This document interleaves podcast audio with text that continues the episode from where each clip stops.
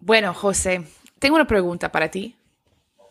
¿Has ido a un observatorio para mirar las estrellas? ¿Sabes qué? No me acuerdo. Creo que sí, y fui con mi papá, pero fue cuando muy niño. Y es porque Chile es famoso por los observatorios, porque hay muchos observatorios y está lleno de proyectos astronómicos y esas cosas. Entonces, hay mucho. Y sé que hay uno, por ejemplo, hay uno cerca, por ejemplo, de una casa de un primo, etcétera, pero no me acuerdo haber visto exactamente estrellas. Sí me acuerdo del edificio. Por eso a lo mejor no fue tan, tan llamativo, ¿no? Una vez fui también en el colegio, pero creo que era como esos como observatorios, pero que te, que te muestran como videos. No era un... Ah, ya, ya. Yo conozco estas cosas, que, que como planetario o una cosa Planetario, sí, fue un planetario cuando chico. También con, con... ¿Y tú? Yo tengo que decir que no, y es un poco vergonzoso porque tiene un observatorio muy, muy famoso y muy conocido en Harvard, que es fácil de, ir a verlo, pero en siete años nunca, nunca he ido, así que quizás la próxima vez que vaya uh, subo a ver las estrellas bien. Pero todo esto tiene que ver con el episodio de hoy, porque hoy nuestro objeto es un palacio del astrónomo diseñado por Juan Caramuel de Lobkowitz, que es parte, es una lámina del libro Arquitectura Civil Recta y Oblicua del año 1679. Así que, bienvenidos a... Las cosas tienen vida. Este es un podcast semanal en el que hablamos sobre las varias vidas de un objeto con la investigadora que lo estudia. Y para esta semana tenemos María Elisa Navarro Morales, quien es profesora asistente en Historia del Arte y Arquitectura en la Universidad Trinity College en Dublin. Ella se graduó como arquitecta de la Universidad de los Andes y recibió su doctorado de la Universidad de McGill en Canadá, de la Escuela de Arquitectura. Sus trabajos cuestionan la relación entre la producción de libros y edificios durante la Edad Moderna. Está publicando un manuscrito inédito del científico Juan Caromuel que diseñó nuestro objeto de hoy. Así que nos va a brindar una conversación interesante sobre uno de sus dibujos titulado El Palacio del Astrónomo. Bienvenida María Lisa. Bienvenida. Buenos días, gracias. Como empezamos en todos los episodios, la gente no puede ver el dibujo eh, del Palacio del Astrónomo. Por eso, ¿pudieras darnos una descripción de cómo es?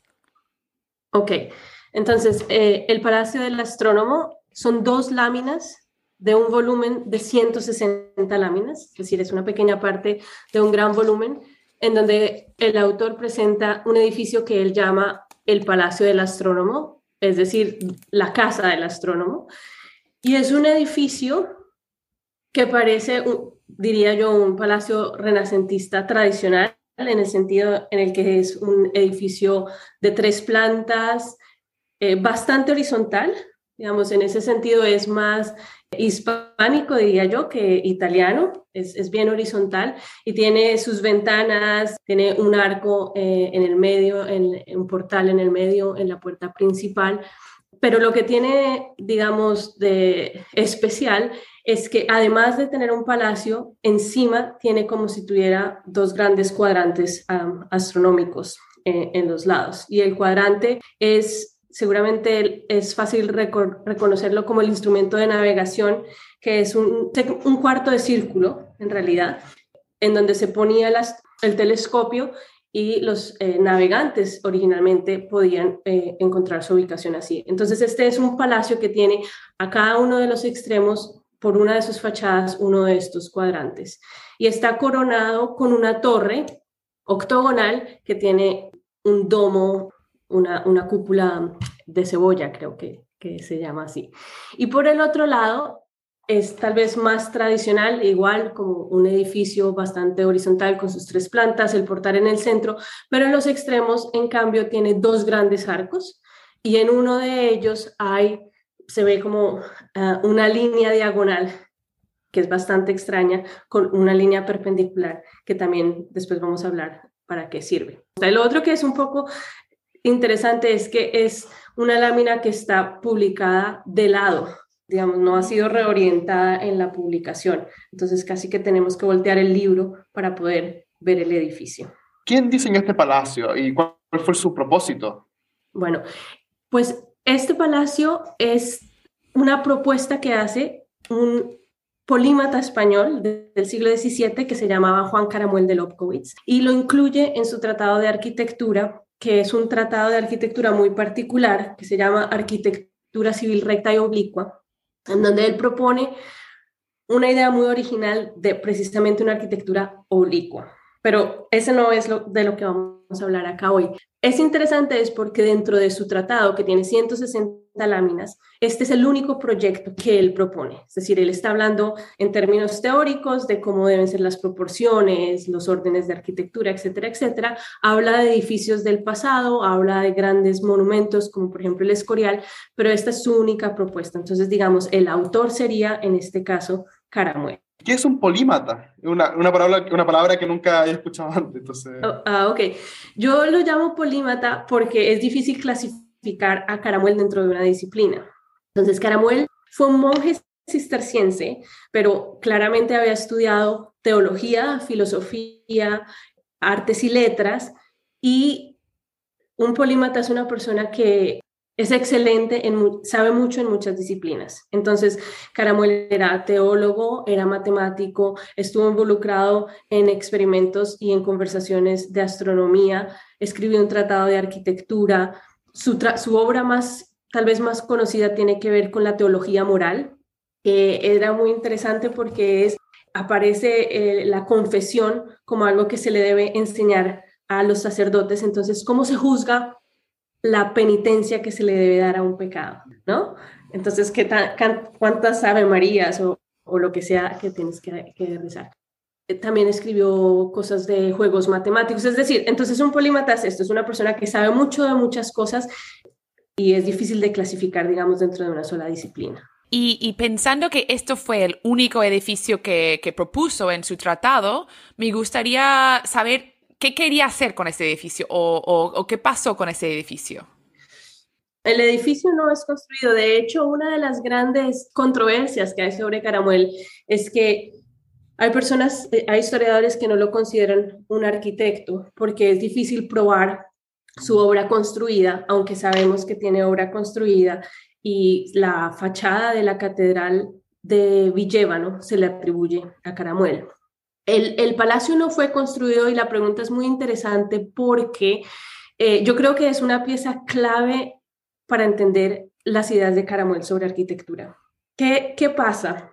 Que es mi teoría que eh, las innovaciones de la eh, astronomía, de las observaciones astronómicas que están, digamos, muy en boga en el momento en el que Caramuel está escribiendo, son muy importantes para alguien como Caramuel, que tenemos que pensar que es ante todo un teólogo y para quien las obras de los hombres realmente su, su último propósito es acercarnos a Dios y servir a Dios.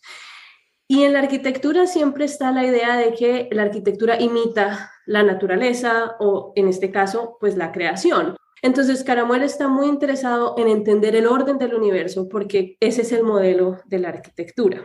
Y pienso que es una pieza clave porque algo, digamos acá, que es un poco eh, una, una primicia, hay una parte del tratado que no se publicó, que es toda la parte que tiene que ver con astronomía. Entonces creo que es una pieza muy clave para poder entender a Caramuel y que se ha mirado, que se ha mirado poco.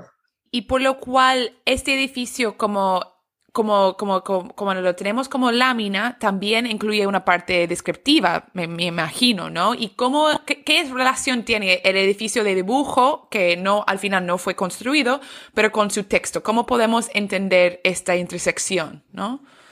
Bueno, digamos, es típica en la manera como Caramuel escribe, porque él es bien detallado en su descripción de las láminas. Entonces, eh, hay varias maneras de relacionar las láminas con el texto.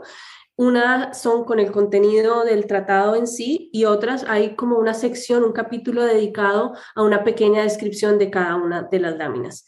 En este caso en particular, en la pequeña descripción, si bien recuerdo, él no dice mucho, pero él tiene como un subcapítulo dentro de lo que él llama las artes que acompañan y adornan la arquitectura, entre las que incluye la astronomía. Y lo que él dice es que lo que le interesa en esa en esa parte en particular, más que el conocimiento de la astronomía que debe tener el arquitecto, es indicarle cómo debe ser el edificio que el arquitecto construye para facilitar las observaciones astronómicas.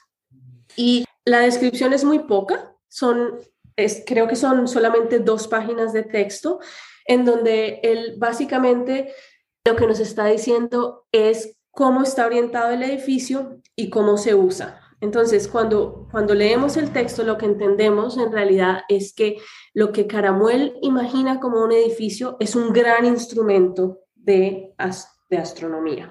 Quería consultarte algo más sobre el libro, porque estamos en una época súper compleja, post-galileana, digamos, donde astronomía y teología tienen un enfrentamiento constante.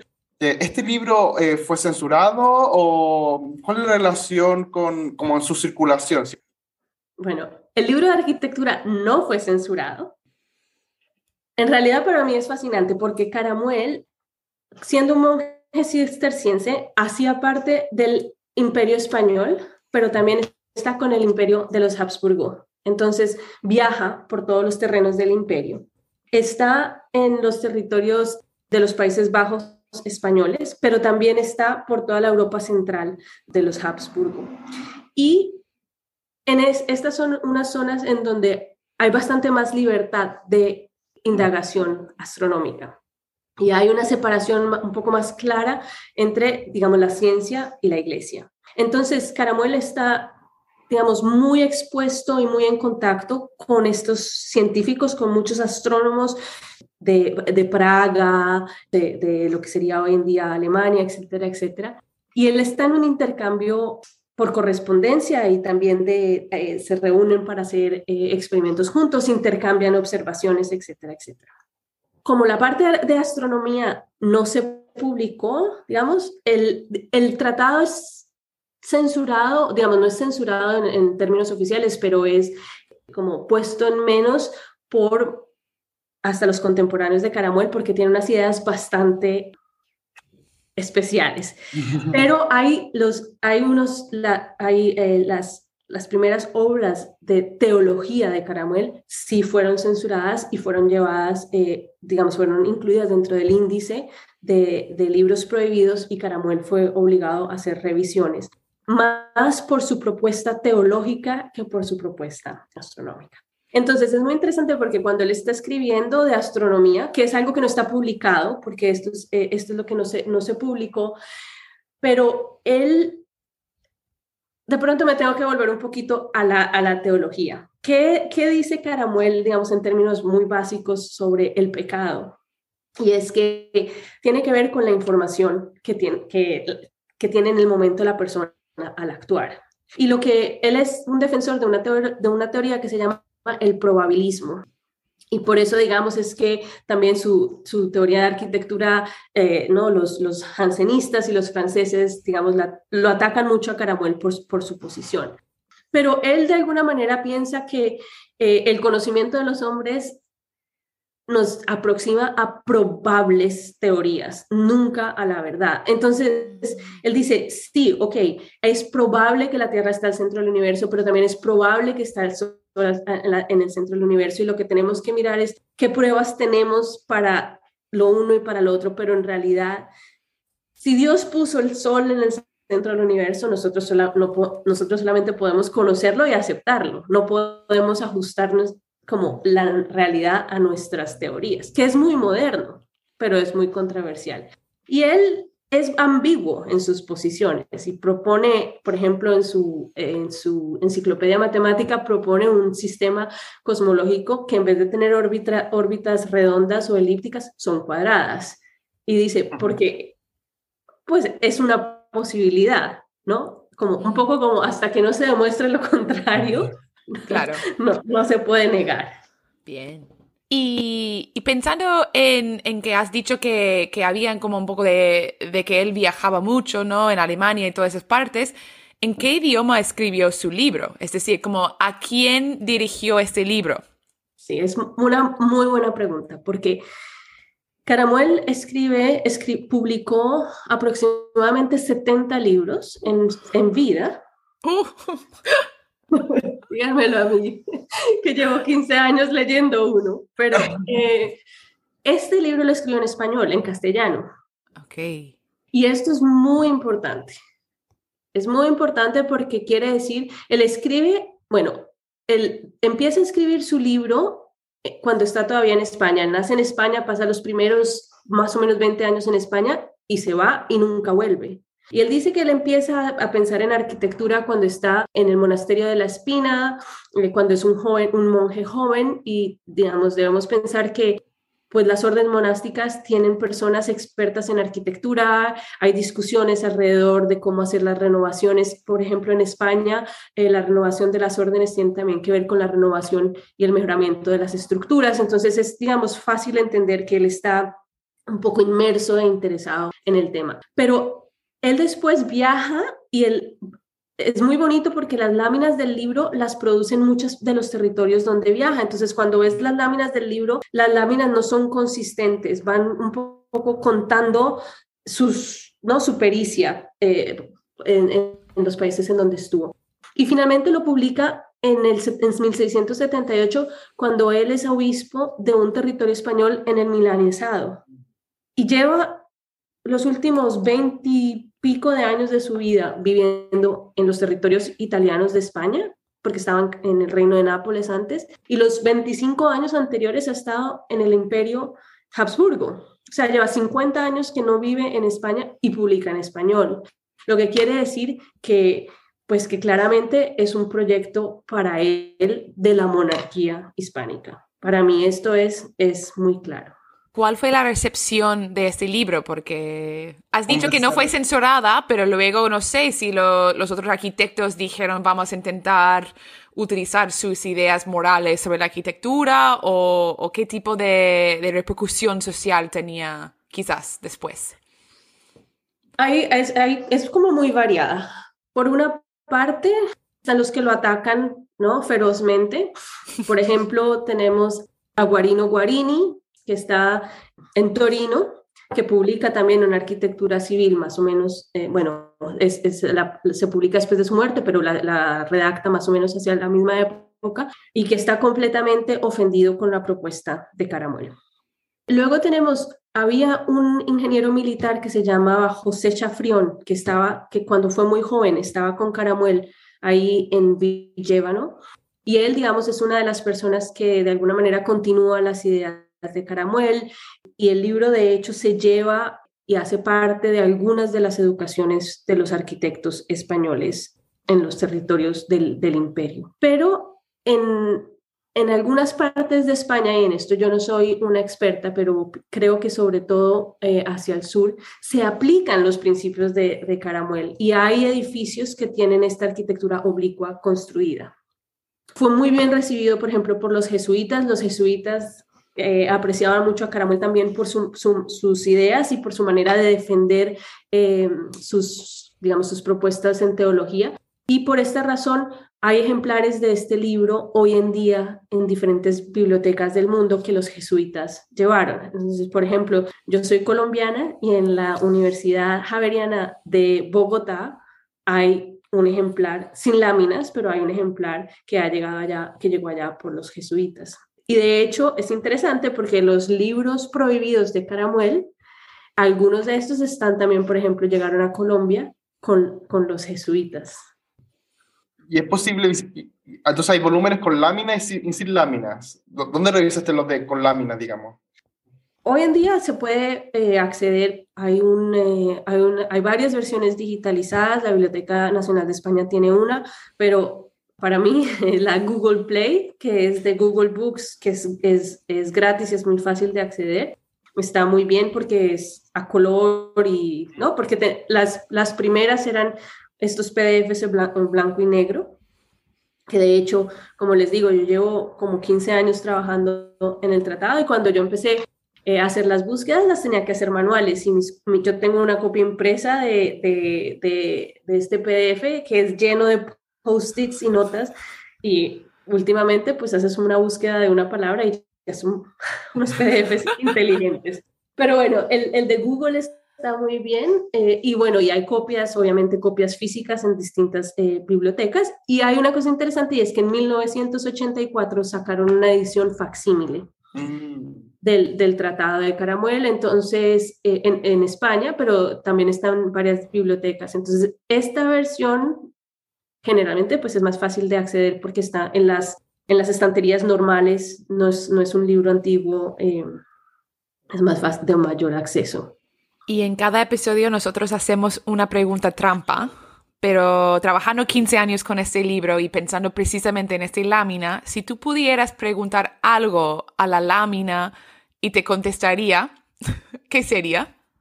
A la lámina. Bueno, al objeto, sí. Al palacio. bueno, yo en realidad últimamente estoy trabajando sobre la parte que no se publicó, que tiene que ver con astronomía. Entonces, yo creo que mi pregunta estaría relacionada con eso, ¿no? Como, ¿por qué eres el único proyecto que Caramuel propone en su libro? Él no, no pone nada más de lo que él hizo o de lo que él sabe. Entonces, creo que es una lámina muy especial. Entonces, me gustaría saber por qué es el único proyecto. Y, y lo otro tal vez es, en mi interpretación de la lámina, cuando vemos la primera lámina, hay un par de angelitos que cargan unos, unos espejos, que son los que permiten que la luz entre en el edificio, porque como les dije, funciona como un gran instrumento. Y yo, digamos, porque he trabajado mucho Caramuel, la, la interpreté como que no importa la, lo sofisticado o lo, sí, los sofisticados que sean nuestros instrumentos para observar o para investigar, para Caramuel lo importante es tener la gracia divina, tener la luz divina. Entonces, para mí estos ángeles están ahí un poco representando, ¿no? La, digamos, la voluntad o, o la, la bendición o la gracia de Dios para ayudarnos a acceder a esas observaciones. Y yo le preguntaría, sí, sí, si, estoy en lo, correcto. Porque yo pienso que para nosotros hoy en día parece muy ingenuo, pero yo estoy convencida que, que no lo era, que, tiene, que hay una cosa eh, espiritual y trascendental que es muy importante para alguien, como, para, para alguien como Caramuel y que su tratado a mí me interesa sobre todo porque no es instrumental en el sentido, digamos, pragmático de, la técnica de la arquitectura, sino que combina lo simbólico con, con lo técnico. Entonces, yo sé que él era un astrónomo, digamos, tenía experiencia en astronomía, digamos, no era un amateur, no era no era, ¿no? un ingenuo, tiene el conocimiento, pero cuando uno ve el proyecto, pues es un poco ingenuo, digamos, ¿no? Es como, en, en serio, digamos, tienes, sabe, digamos, en términos de astronomía está muy bien, pero en términos de arquitectura es un, poco un poco ingenuo, pero yo no creo que Caramuel sea ingenuo, yo creo que lo que está es transmitiendo un mensaje que va más allá de, de la técnica y de la aplicabilidad.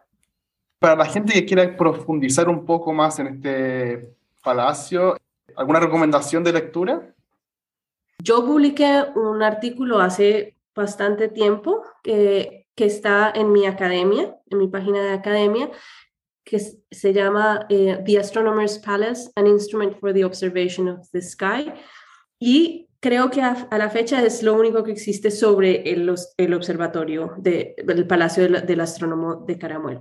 Sobre, sobre Caramuel y sobre la arquitectura, hay más literatura. Hay a quien le interese Caramuel, hay una, biografía que para mí es la mejor, es, también vieja, de 1986, que es de Julián Velarde eh, Lombraña y se llama Juan Caramuel, Vida y Obra. Y, hay, y a quien le interese ya la arquitectura eh, civil, el, tratado como tal, Jorge Fernández Santos publicó, creo en el 2014, para mí el mejor libro que hay a la fecha sobre Caramuel, que se llama Juan Caramuel y la probable arquitectura y él pone en contexto eh, el Tratado de Caramuel. Y bueno, yo ahí tengo también otras cosas que he escrito sobre Caramuel en academia y estoy trabajando en este momento sobre el, volumen no publicado que tiene el contenido astronómico y espero tener un artículo eh, publicado sobre esta parte, eh, no sé, en el próximo año.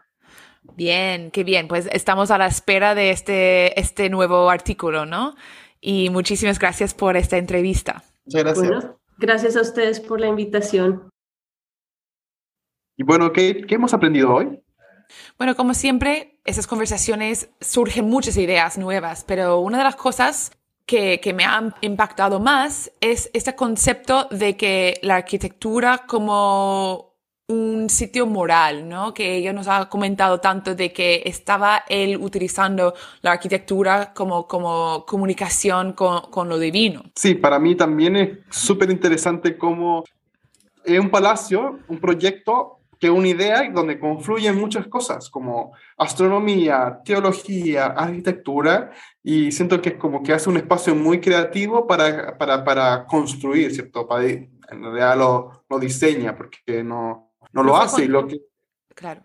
No, iba a decir es esto, como que no lo hace al final, como es un, un plan, ¿no? Una idea de algo hecho, pero no está hecho al final. Y eso también es súper interesante de pensar en este mundo de probabilidades de que probablemente este edificio funcionaría, pero no lo sabemos. Sí. Yo decía, yo no sé si va a funcionar porque esos ángeles con los espejos, después llega el rayo del sol y se quema la mitad del palacio, como quemando hormigas. No, no creo que sea. Ay, no sé. Así que, bueno, muchas gracias por escuchar el episodio de hoy. Sí, y se puede ver eh, la lámina de este edificio en nuestra Instagram. Las cosas tienen vida y tener más noticias sobre este objeto y, los trabajos en nuestro Twitter. Cosas tienen vida. Y por favor, danos una reseña en Spotify, en, Apple Podcast o donde estés escuchando este podcast porque nos ayuda a captivar más gente y, un nuevo público. Pónganos estrellas. Les esperamos en, en el próximo episodio.